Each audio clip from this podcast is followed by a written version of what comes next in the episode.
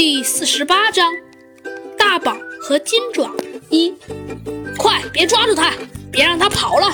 一支浩浩荡荡的军队正在一片丛林中努力着搜索着什么，看似很认真的样子。哼，可恶的卧底，我一定会抓住你的！说话的是一只高大威武的斑头秋沙鹅，它穿着华丽耀眼的军服，嘴里叼着一根烟。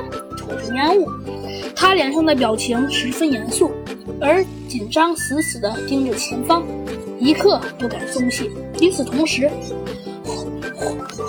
一只胖滚滚的熊猫一屁股坐在一大片树叶上，不停地喘着粗气，地上的树叶发出沙沙的声音。唉，终于甩掉它们了，熊猫。一边上气不接下气地说着，一边打开了自己紧紧抱着的小包裹，里面是一只可爱的小老虎。不过，这个小老虎的头上啊，有一个螺旋形的印记，颈带中国红的项圈和如明般的铃铛。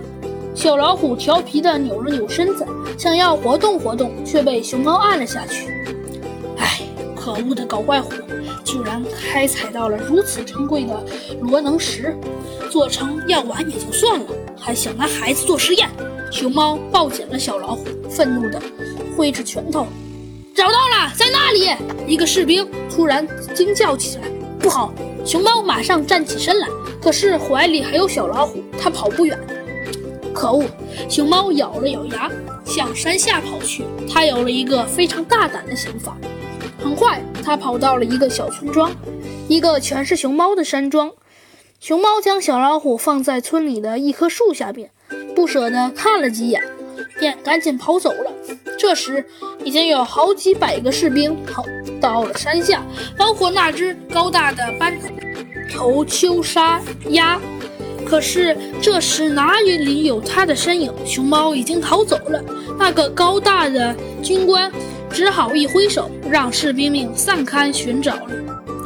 顺便一提，这已经是三年前的事了。熊猫镇那里的地方，弗兰熊坐在越野车里看着地图。